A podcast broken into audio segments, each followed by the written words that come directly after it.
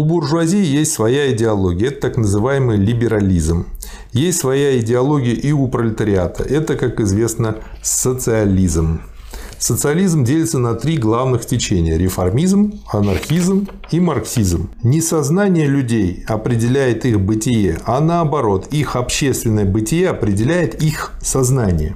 Да. Я думаю, что вот если тут нужно слово их заменить на слово общественное сознание, а и... многие люди не заменяют его а просто как бы убирают его из ну, в целом восприятия людей. и получают, да, что определяет сознание. Ну, общественное бытие ведь тоже противоречиво, поэтому и сознание может быть тоже противоречиво в той мере, в какой мы имеем да. элементы там. Да, ну вот это вот не очень удачное выражение, а оно может быть двояко понято, поэтому лучше бы тут слово их общественным заменить. Ну вот я хотел немножко вернуться чуть-чуть назад. Да. Потому что здесь вот, поскольку в связи с самим названием этой статьи «Анархизм или социализм», самое четкое, ясное и э, яркое определение отличий анархизма и социализма. Угу. Вот э, на странице 296 Сталин пишет, мы считаем, что анархисты являются настоящими врагами марксизма. Да. Краеугольный камень анархизма – личность, освобождение да. которой, по его мнению, является главным условием освобождения массы коллектива. Вот у нас говорят, все для личности, личности и так далее. Все да. это подчеркнуто. Да. По мнению анархизма, освобождение массы невозможно до тех пор, пока не освободится личность, ввиду чего его лозунг «все для личности».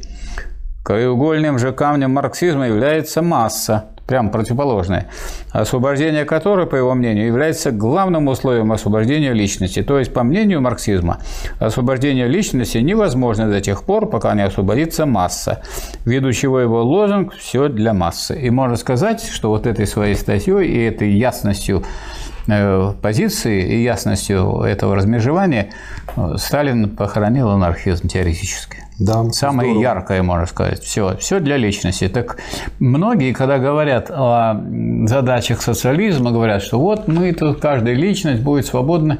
Как не личность, у Ленина в программе партии говорится, что э, и во второй программе, и в первой программе, что говорится, обеспечение благосостояния и всестороннее развитие кого? Каждого члена общества. Нет, всех членов общества. То есть каждый еще на единицу как бы обращает на это. А тут всех членов общества, всех, и курсивом, всех членов общества. Если всех, то и каждого. А если каждого, то и всех? Нет, каждого это поштучно, а надо всех. То есть коммунизм состоит в том, чтобы все развивались. А если все, то и каждый. Вы хотите сказать, что он хотел добавить к каждому еще и их взаимосвязь в целое? Да, надо угу. брать целое, Понятно. и тогда, конечно, точно будет и каждый. Понятно. Поэтому это вот самая твердая и самая надежная формулировка.